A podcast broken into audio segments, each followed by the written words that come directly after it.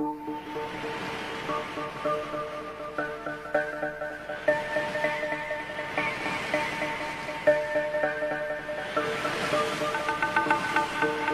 I looked across the still waters, a voice spoke to me from the darkness. It said, This is a threshold to your subconscious, the unfathomed depths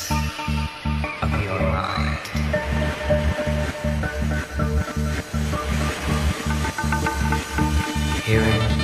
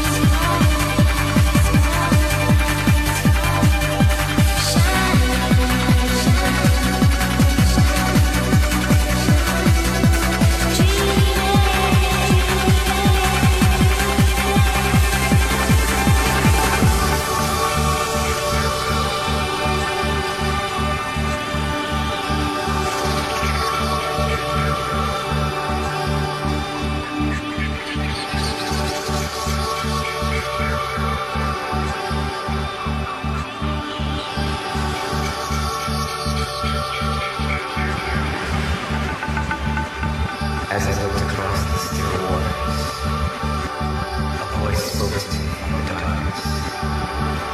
It said, This is a threshold to your subconscious, the unfathomed depths.